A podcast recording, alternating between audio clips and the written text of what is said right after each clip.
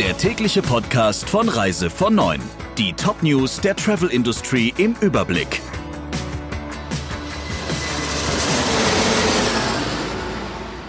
Mit Friederike Breyer. Schönen guten Morgen. Vier Tage vor dem geplanten Neustart nach Corona macht AIDA Cruises einen Rückzieher und sagt geplante Kurzreisen wieder ab. Die ersten vier Turns mit der AIDA Perla und der AIDA Mar wurden gestrichen.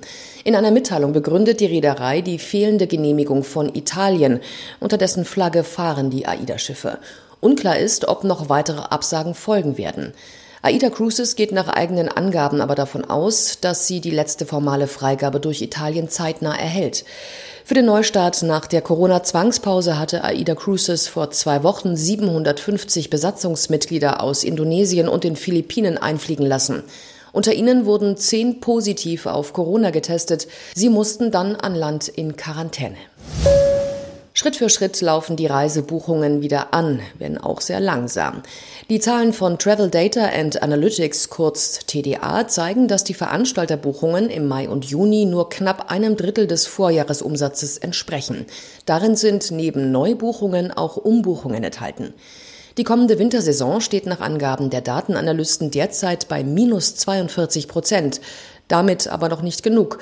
Nach Einschätzung der TDA-Marktforscher wachsen die Verluste in den Saisonbilanzen weiter an, weil noch viele Urlaubsreisen wegen bestehender Reisewarnungen veranstalterseitig storniert werden müssen. Auffällig ist laut der Analysten aber auch, dass es für die Sommersaison kommenden Jahres schon viele Buchungen gibt. Offenbar verschieben die Deutschen ihren ursprünglich für dieses Jahr geplanten Urlaub auf den nächsten Sommer. Bei Reisebuchungen für September und Oktober sowie auch für die kommende Wintersaison halten sich die Verbraucher derzeit aber noch zurück. Die EU-Kommission hat die Garantie des Bundes für Reisegutscheine von Veranstaltern bei Stornierungen wegen der Corona-Pandemie genehmigt. Zunächst hatte die Bundesregierung auf Wunsch von Teilen der Reisebranche geplant, Kunden zu verpflichten, die Gutscheine anzunehmen. Doch das Vorhaben scheiterte am Veto der EU-Kommission. Anschließend wurde die Staatsgarantie eingeführt, um Verbrauchern die freiwillige Annahme von Gutscheinen schmackhaft zu machen und um zu verhindern, dass Kunden bei einer Insolvenz des Veranstalters auf wertlosen Gutscheinen sitzen bleiben. Die nun genehmigte deutsche Regelung bezieht sich auf Gutscheine für abgesagte Pauschalreisen, die vor dem 8. März gebucht wurden. Laut Schätzungen geht es dabei noch um abgesicherte Gutscheine im Wert von 1,5 Milliarden Euro. Das berichtet die deutsche Presseagentur. An Bord des Hurtig-Routenschiffes Roald Amundsen breitet sich das Coronavirus aus. Bis gestern Nachmittag waren 36 Crewmitglieder positiv getestet worden, 120 negativ.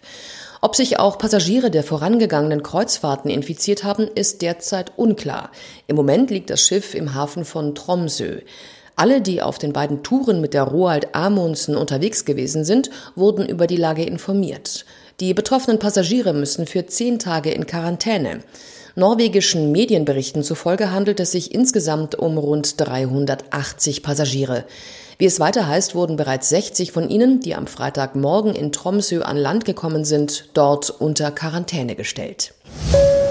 Das Auswärtige Amt warnt vor Reisen nach Nordspanien. Betroffen sind Katalonien mit der Metropole Barcelona und den Stränden der Costa Brava sowie die Regionen Aragon und Navarra.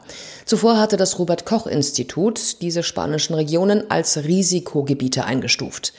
Die Entscheidung des Auswärtigen Amtes hat auch Folgen für Reisende.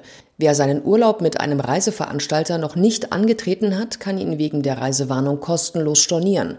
Rückkehrer aus Risikogebieten müssen sich auf das Coronavirus testen lassen. Die entsprechende Anordnung des Bundesgesundheitsministeriums tritt voraussichtlich im Laufe der Woche in Kraft. Der Reise von Neuen Podcast in Kooperation mit Radio Tourism. Mehr News aus der Travel Industry finden Sie auf reisevon und in unserem täglichen kostenlosen Newsletter.